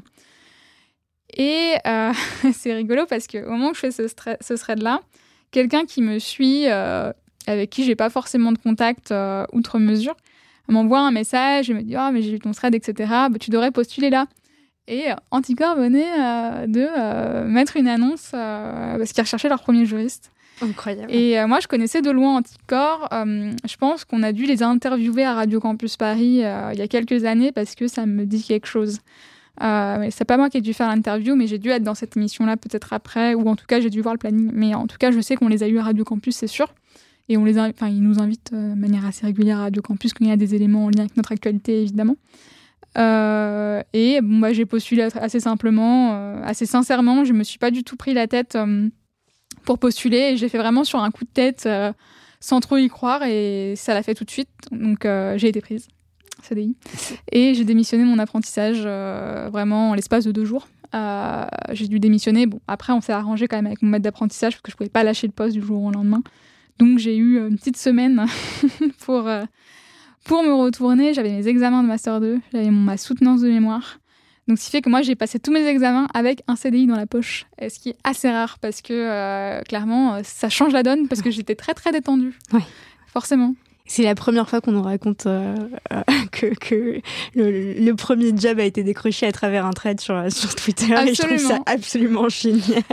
bah oui, c'est pour ça, pour les personnes qui sont un, peu comme moi, euh, digital native, n'hésitez pas à dire ce que vous recherchez sur Internet ou en tout cas à partager vos pensées parce qu'on ne peut pas être dans votre tête et que parfois, des gens qui vous lisent, peut-être de manière distraites ou parce qu'ils aiment le ton de vos messages ou, mm. autres, auront la solution à vos problèmes. Et au-delà de la question du travail, euh, moi, je suis très friande des réseaux sociaux parce que je trouve que ça crée des ponts des personnes, avec des personnes totalement incroyables. Et tu vois, typiquement, bah, Selma, si je suis ici mm. aujourd'hui, c'est qu'on a eu l'occasion euh, de se rencontrer via les réseaux sociaux. Exactement. Et que je trouve que c'est totalement incroyable et qu'on appuie souvent sur les côtés assez néfastes des réseaux sociaux, le côté chronophage ou euh, ça nous séparerait euh, du monde réel. Et moi, je ne crois pas du tout. Moi, je pense que c'est ce qu'on en fait une fois de plus qui est euh, pertinent. Totalement. Et puis, euh, tu as très très bien fait de m'envoyer ce message sur Twitter et, j'étais très contente de, de, le recevoir. et d'ailleurs, ce serait peut-être l'occasion de, de, dire que, alors l'épisode que vous préférez, alors toi et, tu feras quoi plus tard, on en parlera un peu plus tard de tu feras quoi plus tard, parce que dit comme ça, on ne comprend pas. c'est l'épisode de Leila Bazi, il me semble, qu'on a reçu. Est-ce que tu pourrais, je pourrais, on fait une petite parenthèse, mais est-ce que tu pourrais me dire pourquoi? Bah moi, j'avais beaucoup déjà aimé le ton de Leila je l'ai trouvé très très positif et je trouve que c'est vraiment euh, une, aubaine réellement et une occasion de personnifier les gens qui sont euh, derrière des professions qu'on trouve très très austères. Mm. C'est réellement qu'on parle de juristes, euh, voilà, dans ces filières-là. on se dit, mais les personnes doivent être très, très sérieuses, très, très procédurières. En plus, elle a un parcours qui est d'excellence. et donc, forcément, je pense que si on se limitait à sa page LinkedIn, on se dirait juste waouh, je ne peux pas. je ne peux pas la contacter. voilà, je ne peux pas la contacter, alors que ça a l'air quelqu'un d'être. qui a l'air d'être très accessible et très solaire, très dynamique et surtout très bienveillante. Et donc moi j'ai beaucoup aimé et au-delà de ça même l'épisode de Johanna moi j'ai beaucoup apprécié mm. forcément parce que c'est en lien avec ma avec ma filière euh, droit des collectivités euh, c'est super intéressant en plus il y a son lien aussi avec euh, la France en tant que telle et qui vraiment pour moi personnifie ce côté où, où on travaille dans le service public parce que le service public nous a tellement donné et moi c'est aussi ça mes valeurs c'est je trouve que là on, on, détricote de plus en plus le service public mais qu'on se rend compte hein, au quotidien, franchement, euh, on a beaucoup, beaucoup de chance. Et on l'appuie pas aussi parce qu'on a tendance à voir le, le, verre pardon, à moitié vide plutôt qu'à mhm. moitié plein. Mais il y a beaucoup de choses qui sont assez exceptionnelles. Le fait de pouvoir accéder à des études, euh, le fait de pouvoir euh, se poser des questions, se réorienter et avoir accès à des communautés, faire de l'associatif. Hein. et ça, c'est lié aussi à la manière dont est structurée la société. Je le confirme aussi, pour avoir vécu euh, deux expériences totalement différentes dans deux pays différents, je confirme qu'on a beaucoup de chance d'être ici. Euh, pour revenir à Anticor, tu as à la fois des missions qui sont purement juridiques, mais aussi des missions qui sont extra-juridiques. On parlait aussi, euh, peut-être que tu mets dans la partie extra-juridique le rapport que tu peux avoir avec les médias également. Est-ce que tu pourrais nous en dire plus? Comment tu sens les deux? Alors, pour tout ce qui est mission extra-juridique ou para-juridique, enfin, je ne sais pas vraiment comment on pourrait les appeler, c'est c'est des missions qui reposent forcément sur mon expertise juridique. C'est que je vais pas me présenter à, des médias où les médias vont pas me contacter euh, par hasard. Généralement, ils vont me contacter effectivement par rapport à un dossier. Ce qui va les intéresser, c'est d'avoir un éclairage juridique, effectivement, parce qu'on a des dossiers qui sont excessivement complexes, avec des questions de procédure ou même des questions de fond euh, qu'il faut expliquer. Tu vois, typiquement, pourquoi euh, un, collaborateur, pas un collaborateur, mais un député ne peut pas recruter sa femme en tant que collaboratrice parlementaire expliquer d'où ça vient, d'où ça vient, la loi, etc. Mais également, euh, c'est du parajuridique parce que souvent on me demande de porter aussi les valeurs de l'association et euh, de fournir bah, des éléments de langage de ce que pense Anticorps. Et ça, c'est pas quelque chose que j'ai appris à la fac, c'est quelque chose qu'on apprend sur le terrain. Également, en termes de mission parajuridique, il va y avoir l'animation de groupe. et ça, on peut l'avoir aussi quand on est juriste d'entreprise, quand on est amené à être manager, par exemple. Donc l'animation de bénévoles. Et ça aussi, c'est un truc que j'ai appris en faisant du bénévolat. Euh, donc on est face à un public qui est un peu spécifique parce que c'est pas des salariés. C'est des gens qui sont là en fonction de leur temps et par une passion aussi qui les anime. Et donc il faut savoir les recevoir dignement avec toute l'énergie nécessaire la bienveillance et avec positivité euh, pour euh, que ça fonctionne, trouver des solutions, du pilotage de projet aussi. donc le pilotage de projet, ça va être, je sais pas, euh, on a euh, un, événement euh, en lien avec ma collègue qui est à l'événementiel et à la communication et se dire bah, ce serait bien de parler de ça, ça, ça, ça, notre actualité par exemple. Donc ça forcément, bah, c'est en lien avec l'émission juridique vu que c'est moi qui gère les dossiers, mais bon, je suis pas la, la tête dans mes dossiers. Enfin, c'est aussi prendre un peu de hauteur. Et enfin, c'est tout ce qui est en lien avec le plaidoyer. Donc le plaidoyer, c'est la diffusion de nos valeurs pour essayer de peser sur le débat public. Et forcément, c'est partir de nos dossiers prendre beaucoup de hauteur et prendre en compte ce qui se passe dans la société, ce qui ne va pas. Typiquement, nous, dans nos dossiers, notre infraction phare, c'est la prise illégale d'intérêt. Donc la prise illégale d'intérêt, pour la définir très très rapidement. Tu peux définir s'il te plaît. pour ne pas barber euh, tous les auditeurs, c'est euh, une euh, infraction, en gros, via laquelle un élu, un dépositeur de l'autorité publique, euh, une personne euh, chargée d'une mission de service public se met euh, dans une situation dans laquelle il aurait un intérêt quelconque à agir. Donc l'exemple typique de nos dossiers, notamment des dossiers locaux, c'est l'élu qui a une association, je sais pas, une association de sport par exemple, et qui va donner via le conseil municipal une subvention à son association il a la double casquette. Et la prise illégale d'intérêt, c'est la photo de la personne avec deux casquettes sur la tête, pour vraiment personnifier euh, le raisonnement. Ça, c'est un prof, euh, enfin un prof, un avocat, Philippe Bluto, à Paris 2 qui nous expliquait ça comme ça. C'est vraiment la prise illégale d'intérêt, c'est la photo de la personne avec les deux casquettes rouges et vertes sur la tête, pour euh, bien comprendre comment le déceler. hum, on en a beaucoup. Et qu'est-ce qu'on tire du fait qu'on ait beaucoup de questions de prise illégale d'intérêt? C'est peut-être qu'il y a une question de formation des élus. Peut-être qu'il y a une question de manque de prévention sur ces questions-là. Peut-être une question aussi d'interprétation du texte. Euh, qui est très large. Il est vrai que l'intérêt quelconque, ça peut être tout et n'importe quoi. Il y avait eu des dispositions, enfin des dispositions. Il y avait eu une proposition de loi euh, pour remplacer l'intérêt quelconque par un intérêt distinct de celui de la collectivité, par exemple, pour rétrécir la notion. ça n'avait pas été retenu, remonté euh, via la navette parlementaire. Et là, aujourd'hui, bon, on a un projet pour restreindre le champ de la prise illégale d'intérêt, de passer de l'intérêt quelconque à un intérêt qui irait à l'encontre de valeurs d'impartialité. Enfin, c'est un peu, un peu très très large. Mais bon, j'en ferai sûrement mon sujet de mémoire euh, de Master 2. Hyper intéressant. Et, et, dans ces missions justement qui sont euh, plutôt extra para juridiques, euh, quand tu es arrivé en juillet 2019, est-ce que tu as eu quelqu'un justement qui t'a un, peu tenu la main ou qui t'a coaché, qui t'a aidé, qui t'a donné des conseils alors, moi, j'ai été euh, recrutée en, juillet 2019, donc sous l'empire du président euh, d'Anticor de, l'époque, Jean-Christophe Picard. Vrai qu'il m'a beaucoup aidé au début, euh, donc déjà à trouver mes marques, à m'expliquer comment cela fonctionnait. Et c'est vrai que pour mes premières télé, radio, etc., on m'a quand même donné des éléments pour ne pas y aller en étant totalement démunie. C'est toujours le cas aujourd'hui, on peut être amené à me donner des éléments sur lesquels il faut appuyer. Et c'est vraiment très salvateur parce que c'est vrai que parfois on se retrouve euh, chez, chez BFM pour parler d'une affaire et on ne sait pas du tout comment elle va être traitée. On n'a pas les questions en avance et on doit réagir vraiment en direct. Et donc, euh, on ne peut pas se permettre de dire euh, tout et n'importe quoi. Souvent, des, des séquences comme ça qui peuvent être reprises et surinterprétées. Et en plus, on a une grosse responsabilité qui pèse sur ses épaules parce qu'on représente une organisation. On n'y va pas pour soi et en tant que représentant de soi-même. Mhm. Euh, mais au-delà de ça, moi, je me suis beaucoup formée en observant. Je suis très observatrice et euh, je reproduis ce que je peux voir ou je l'améliore. Donc, euh, de membres de l'association ou même dans d'autres associations, dans d'autres structures, dans le domaine politique. Euh, je me nourris vachement aussi du débat public et euh, je suis très intéressée par la communication politique parce que je trouve que c'est quand même une sous-culture, on va dire, assez intéressante. C'est la manière dont on fait passer un message et la manière dont il passe mieux quand il est pris avec certaines pincettes ou dans, avec une argumentation particulière. Euh, je suis très intéressée par la rhétorique aussi.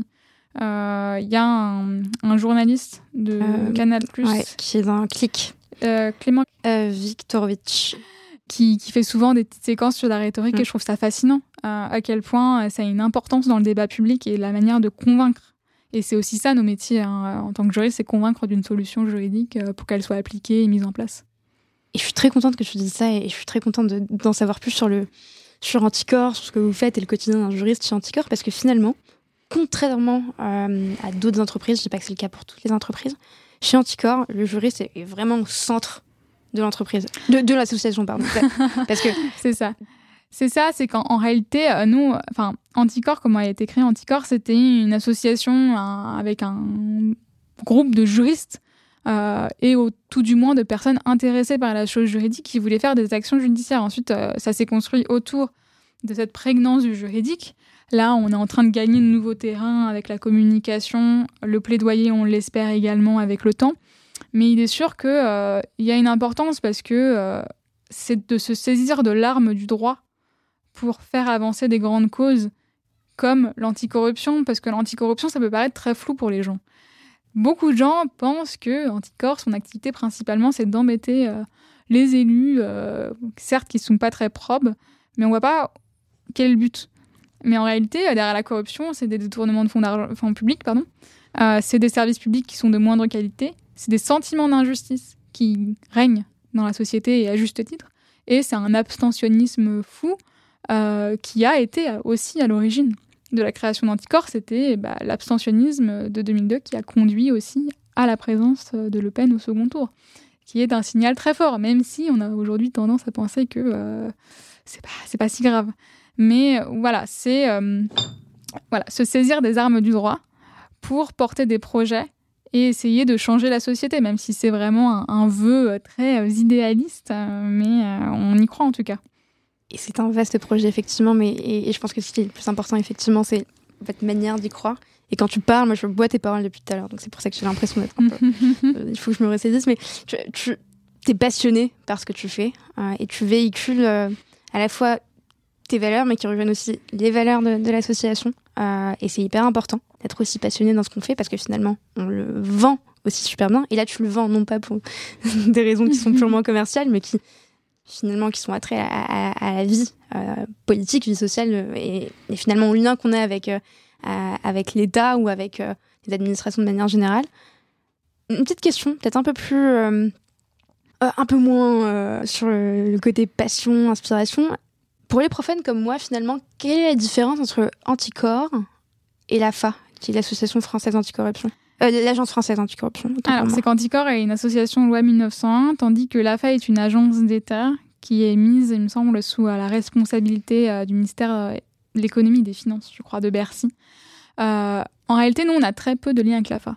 Euh, car l'AFA, c'est une structure euh, qui fait davantage de l'audit et du contrôle pour les grosses structures privées, les grosses entreprises du CAC 40, euh, qui fait des rapports même aussi sur des collectivités. Elle a fait un rapport il n'y a pas très longtemps sur la CCI, Chambre du commerce et de l'industrie de Nice, voilà, dont s'est saisi le groupe local dans les Bouches-du-Rhône.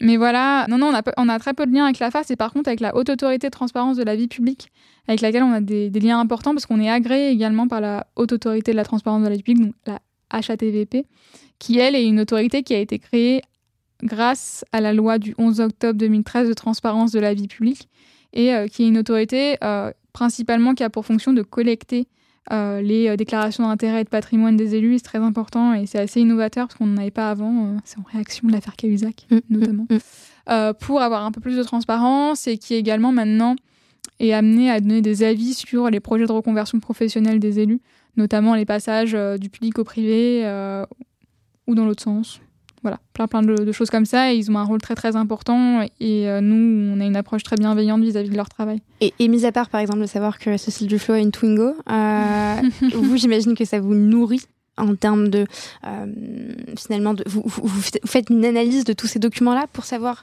Si vous avez une équipe. Est-ce que c'est toi Est-ce que c'est ça peut être moi, des bénévoles ou des personnes qui sont dans l'équipe de manière un peu plus épisodique. Mais oui, c'est qu'en réalité, une des premières fonctions de ces déclarations d'intérêt, c'est aller plus loin que la déclaration d'intérêt et que le fait de, que Cécile Duflo est une Twingo, c'est que la vie politique n'est pas censée nous enrichir.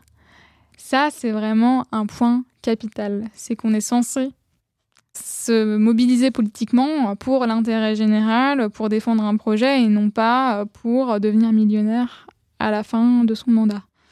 Donc la première fonction de ces déclarations, c'est de vérifier ça, qu'il n'y a pas eu un accroissement outre mesure de la richesse, parce que quand on a un mandat, bon, on a une indemnité, ce n'est pas une rémunération, donc c'est très important.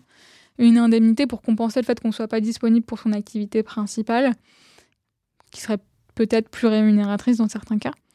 Et également, euh, en termes d'intérêt, c'est aussi très très important de, de voir qu'on n'est pas amené à se servir de son mandat pour euh, déjà euh, des intérêts privés, euh, qu'ils soient patrimoniaux, donc gagner de l'argent, ou euh, familiaux, amicaux, euh, faire gagner des amis, enfin, pas faire gagner, mais que des amis à soi obtiennent des marchés publics ou de la famille, que l'on puisse recruter des personnes de sa famille qui n'auraient pas été recrutées. Bon, bah, s'il y avait eu un concours républicain, voilà, c'est c'est toujours cette question-là, c'est une question de contrôle.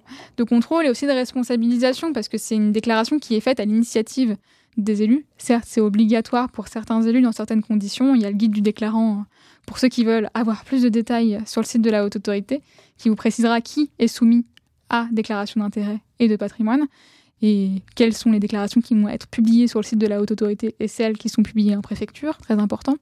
Mais euh, c'est une question aussi de faire preuve d'exemplarité et de transparence pour rétablir cette confiance en nos politiques et dans leur euh, conduite probe et proche de l'intérêt général. Et justement, j'ai vu un truc très marrant sur votre site, euh, anticorps.org, catégorie à propos, tout en bas de, la page. Et il y a des, des prix éthiques, les prix éthiques, la casserole et la pantoufle. Est-ce que tu peux nous expliquer ce que c'est? Alors, casserole qui a été attribué à Agnès Pannier-Runacher, donc j'ai peut-être une petite idée, mais est-ce que tu peux nous raconter? Oui, c'est moi qui l'ai attribué à, Madame Agnès Pannier-Runacher. Allez voir la vidéo sur YouTube, sur le YouTube d'Anticor. Euh, donc c'est une cérémonie euh, qu'on fait chaque année en début d'année. Donc, c'est la cérémonie des préétiques et des casseroles et pantoufles. mais davantage des préétiques, il faut appuyer sur le côté positif, on va dire. Où on décerne des prix à des personnes qui, lors de l'année écoulée, ont eu un comportement exemplaire, qui ont publié des ouvrages ou qui ont eu une activité militante positive, propre à nos valeurs. Il y a aussi des artistes mais également, bon, pour le côté un peu plus léger, parce que c'est vrai que l'anticorruption, ça peut être assez violent, euh, parce que ça met en, lumière euh, certaines tensions de la société, on va dire. Euh, on décerne des pantoufles pour les personnes, par exemple, bah, qui sont dans, passées dans le privé, ou il y a le rétro-pantouflage aussi, passer du privé au public, voilà, faire des, voilà, des, des portes, je crois que ça s'appelle les portes coulissantes ou les portes tournantes, je ne sais plus. Euh, et cette année, on l'a décerné à euh, Monsieur Russo, qui était un magistrat euh, à Paris, je crois, au, je sais pas si c'était au PNF ou au tribunal judiciaire. Eric Russo, et qui est passé dans un cabinet d'avocats, je crois, anglo-saxon. voilà. et Agnès Pannier-Runacher, c'est bon. ça a été très difficile de déterminer en fait le motif de sa casserole, tellement il y en avait. Mais c'est pour certaines de ces sorties qui sont assez lunaires typiquement pendant la crise sanitaire, d'expliquer aux Français que c'était le moment d'acheter en bourse. voilà. alors que des milliers de Français perdaient leur emploi ou étaient mis en chômage partiel, c'était très très pertinent. Ou, euh, bon, très récemment, elle a fait une sortie aussi sur la magie euh, de la vie en usine et du travail en mm. usine. Voilà. Comme, euh, voilà, elle aurait peut-être dû regarder davantage les temps modernes de Charlie Chaplin pour comprendre que la magie est bien loin dans les usines. Alors, sans jugement de valeur, mais effectivement, je trouve que ces sorties sont peut-être parfois un peu déplacées. Mais si je te pose une, colle, quel rapport avec la corruption, pour le coup? Oui, bah, le, rapport avec la corruption, c'est euh, également une question d'exemplarité de comportement.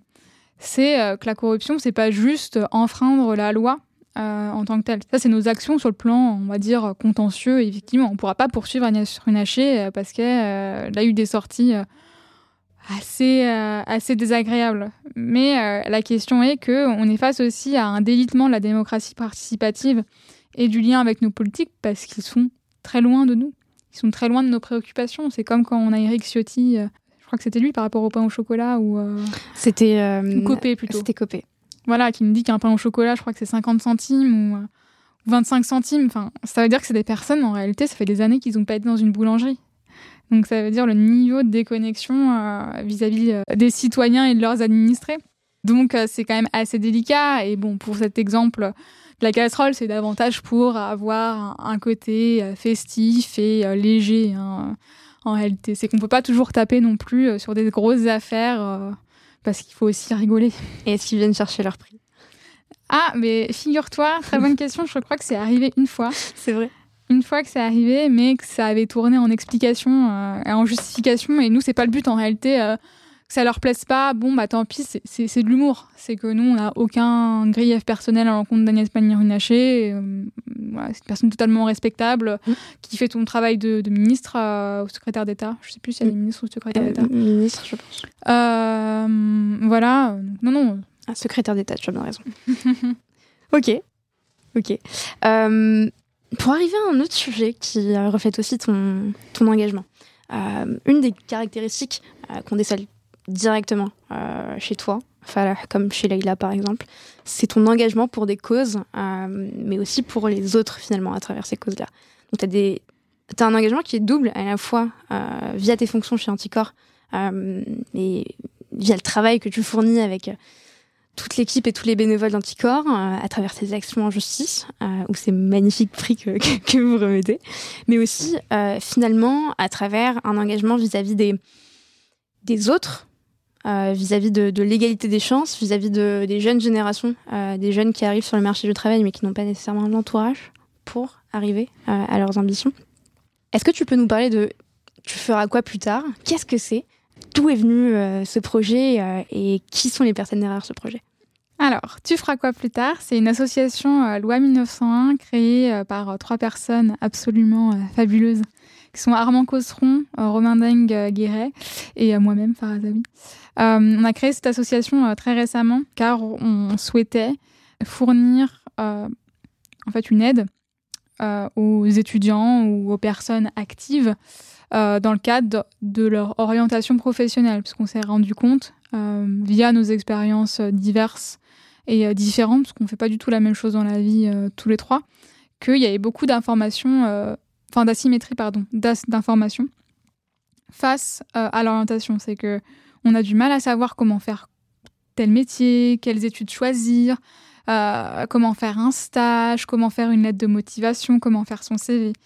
Et qu'on n'a pas tous la chance d'avoir des mentors ou une famille euh, qui a fait des études euh, ou des amis pour nous aider.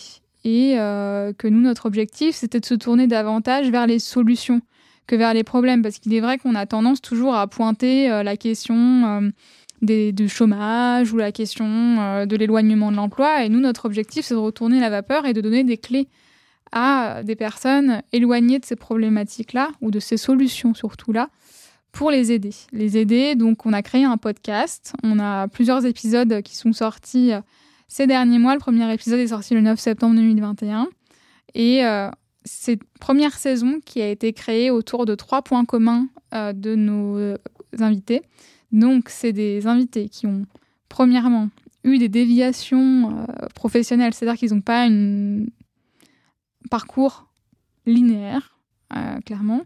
Ils ont tous grandi en banlieue ou en, zone rurale, loin des grandes villes, on va dire. Et également, ils ont trouvé un emploi stable pardon, euh, durant la crise de la Covid-19. Donc, c'est très, très... très précis. Voilà, très, très précis. Euh, car il est vrai qu'on parle assez peu des personnes aussi hein, qui ont trouvé un emploi pendant cette période de chaos. Euh, et voilà, on recueille ces témoignages-là et également on fait des podcasts euh, avec des formats un peu plus différents qui sont tournés sur des questions plus pratico-pratiques, sur par exemple comment trouver un travail sans expérience. C'est vraiment une question qui est fondamentale parce qu'on a vraiment tendance à penser qu'il faut ces sacro-saintes trois ans d'expérience pour postuler à un CDD de quatre mois il sera peut-être renouvelé et transformé en CDI euh, à un moment. Et également euh, de faire la lumière sur plein de professions qu'on ne connaît pas. Hein. Euh, réellement, bon, déjà, il y a des professions qui se créent chaque année au gré de la société et des innovations technologiques mais également de recueillir des personnes qui sont au sein des professions. C'est que moi, je sais que ça m'aurait beaucoup aidé mm. d'avoir quelqu'un qui m'aurait partagé son témoignage de juriste dans un podcast. Euh, et à l'époque, ça n'existait pas quand j'étais à la fac. Et, euh, voilà, qui m'aurait expliqué, ou avocat, ou autre. Par exemple, euh, aussi, via notre podcast, on a des liens de partenariat avec d'autres créateurs de contenu. Donc, mhm. C'est pas forcément un partenariat au sens youtubesque, c'est-à-dire avec de la rémunération. Non, c'est juste un partenariat et création d'une communauté autour de ce podcast qui mhm. finalement n'est qu'un prétexte, entre guillemets, pour faire euh, le lien entre différentes personnes. Mais par exemple, il y a un podcast qui euh, est, enfin, qui est euh, dans notre réseau, c'est Fleur d'avocat, qui donne la parole à des avocats. Et c'est assez rare d'avoir leur ressenti sur ces fonctions et surtout sur les mythes autour de la carrière d'avocat. Et c'est Lila Louise Maréchaux, qui est une personne absolument fabuleuse. Et qui on passe le bonjour. À souligner. Euh, qui a créé ce podcast et qui aussi donne la parole à des personnes qui se sont reconverties. Mm. Et c'est très très intéressant parce qu'on n'est pas forcément dans le misérabilisme toujours de ⁇ Oh ça s'est super mal passé, avocat, et donc du coup maintenant je suis euh, architecte d'intérieur ⁇ Non, c'est pas forcément ça et c'est super important. Et donc voilà, c'est le but de notre podcast. On a un Instagram pour ceux qui veulent aller suivre l'Instagram. Donc tu feras quoi plus tard? De super, de super épisodes.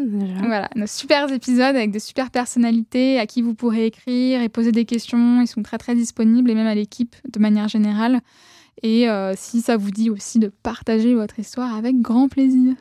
Faire une formidable initiative finalement. Et, et, euh, et vous avez un, un, postulat chez, euh, chez Tu feras quoi plus tard. Euh, c'est que en entendant des personnes qui nous ressemblent vraiment, euh, c'est de cette manière-là qu'on grandit finalement. parce que finalement ces personnes nous partagent un bout de leur parcours, je reprends vos, vos termes, et ces personnes-là qui ont grandi dans le même milieu que nous nous permettent de mieux nous projeter. C'est une question finalement de, miroir. C'est ça, c'est qu'on manque de représentation, je trouve, euh, dans notre société. Quand tu dis on, tu, parles, tu, tu parles de quoi exactement? Bon, si je dis on, si je parle en tant que Farazawi, je pense que les personnes racisées qui ont grandi en banlieue, notamment, peuvent manquer de représentation, parce que c'est vrai que c'est pas des modèles qui sont mis en avant, à part dans certaines carrières spécifiques, on va dire sportives ou autres. mais notamment, c'est qu'il y a toujours ce plafond de verre, j'ai l'impression, pour accéder à certaines professions ou même découvrir des professions en tant que telles. Parce que c'est vrai qu'il y a une massification scolaire, c'est-à-dire qu'on a de plus en plus accès aux études supérieures, ça c'est un fait et c'est une très bonne chose. Pour autant, on n'a pas forcément euh, plus accès euh, à l'emploi ou à des carrières euh, prestigieuses avec des responsabilités. Et qu'il faut briser ce plafond de verre et ça passe par donner la parole déjà à des personnes qui l'ont fait ou qui sont en cours de réalisation et également créer des communautés d'entraide, de mentorat c'est très important le mentorat, euh, de pouvoir avoir des personnes à qui poser des questions, boire un café, euh, faire relire son CV. Euh, et c'est aussi le but de notre podcast, c'est réellement de créer une communauté de bienveillance et une communauté positive vers laquelle on peut se tourner quand on a des questions et que l'on cherche aussi à trouver des personnes auxquelles s'identifier. Et avec Armand, vous, m'avez posé la question dans le cadre euh, bah, de, l'échange, de, cet échange du une sorte de partenariat, euh, du soutien finalement qu'on vous apporte. Alors, c'est pas du tout un soutien énorme, euh, mais alors, vous m'avez demandé quel est le conseil que je donnerais aux personnes qui s'interrogent sur leur choix d'orientation. Et moi, je suis encore très surprise des personnes que je rencontre dans mon, entourage ou même extérieur à mon entourage qui me disent qu'elles ont peur de prendre contact avec des personnes qui, finalement pourraient tellement les aider. Euh, il suffit finalement d'un petit message sur LinkedIn, euh, d'un petit, euh, d'un petit échange dans le cadre d'un événement ou même d'un coup de téléphone parfois. C'est qu'on n'est pas, on n'est pas familiarisé avec ça, et surtout dans nos professions.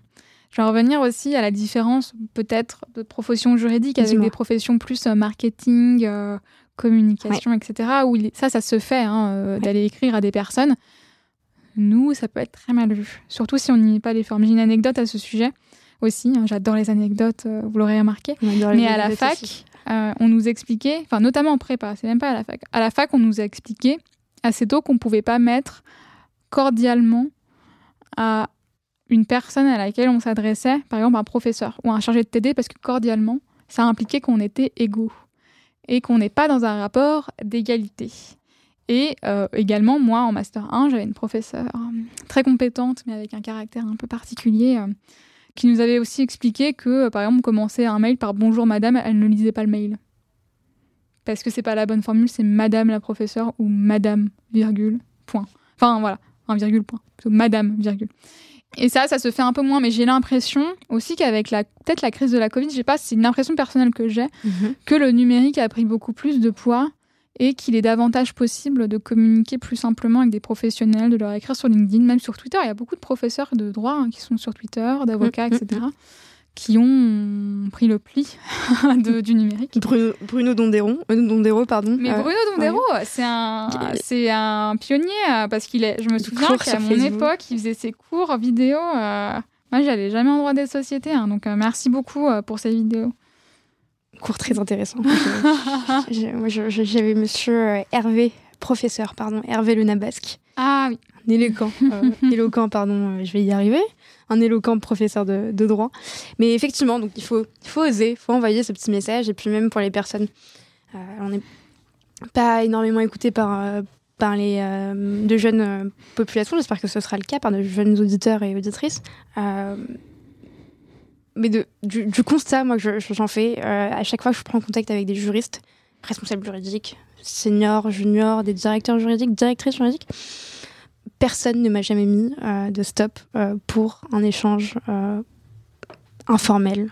Et, justement, les personnes sont même souvent là pour venir bah, aider la personne qui est en face. Et même moi, dans mon expérience personnelle, j'ai toujours été face à des personnes qui ont voulu m'aider à aller plus loin.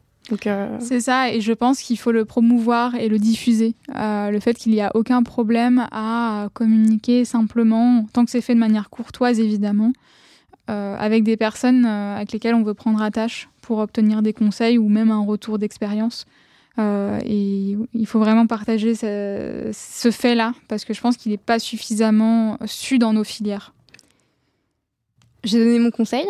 Est-ce mhm. que toi, tu pourrais justement me dire quel conseil tu donnerais aux jeunes qui nous écoutent, qui sont pleins d'ambition, qui n'ont pas nécessairement cet entourage, euh, ce réseau, et qui évoluent dans, bah, dans, dans, un domaine, enfin qui souhaiteraient évoluer dans un domaine euh, qui leur est totalement étranger alors, bah, premièrement, le premier conseil euh, totalement objectif et désintéressé que je leur donnerais, c'est d'écouter Tu feras quoi plus tard, qui vous donne tous les conseils pour vous orienter au mieux et prendre confiance en vous.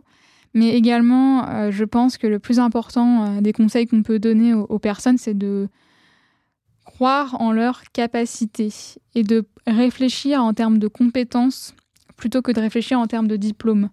Réellement, à partir du moment où on comprend ça, moi j'ai eu la chance de comprendre à partir du Master 1, ce qui peut paraître tard, mais qui est plutôt précoce dans le sens où dès le Master 1, j'ai su que je me définissais pas par mon diplôme et que ce qui ferait la différence, c'est ma manière de me décrire, de me vendre entre guillemets et la manière de euh, mettre en avant ce que je sais. Typiquement, euh, les compétences que j'ai développées dans l'associatif avec 6-7 euh, ans dans les pattes, c'est des choses à mettre en avant.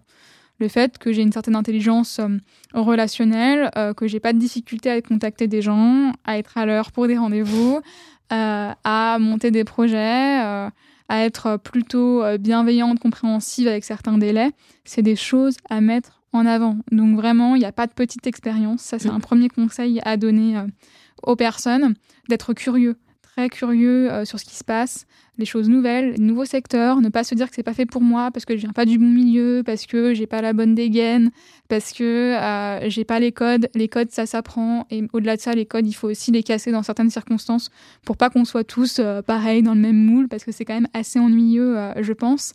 Et également de de viser des, des, secteurs qui nous plaisent malgré l'autocensure. Parce que c'est vrai qu'on est amené à beaucoup s'auto-censurer et se dire que qu'on n'aura pas forcément les capacités pour aller dans tel secteur. Par exemple, faire une classe préparatoire. Ça, Mégane, dans un de nos épisodes, nous l'explique. Mégane, qui est euh, une juriste en, droit de l'urbanisme et en environnement et qui a passé le CAPA donc pour être avocate, qui, elle aussi, comme moi, a fait une classe préparatoire et euh, qui avait hésité à la faire.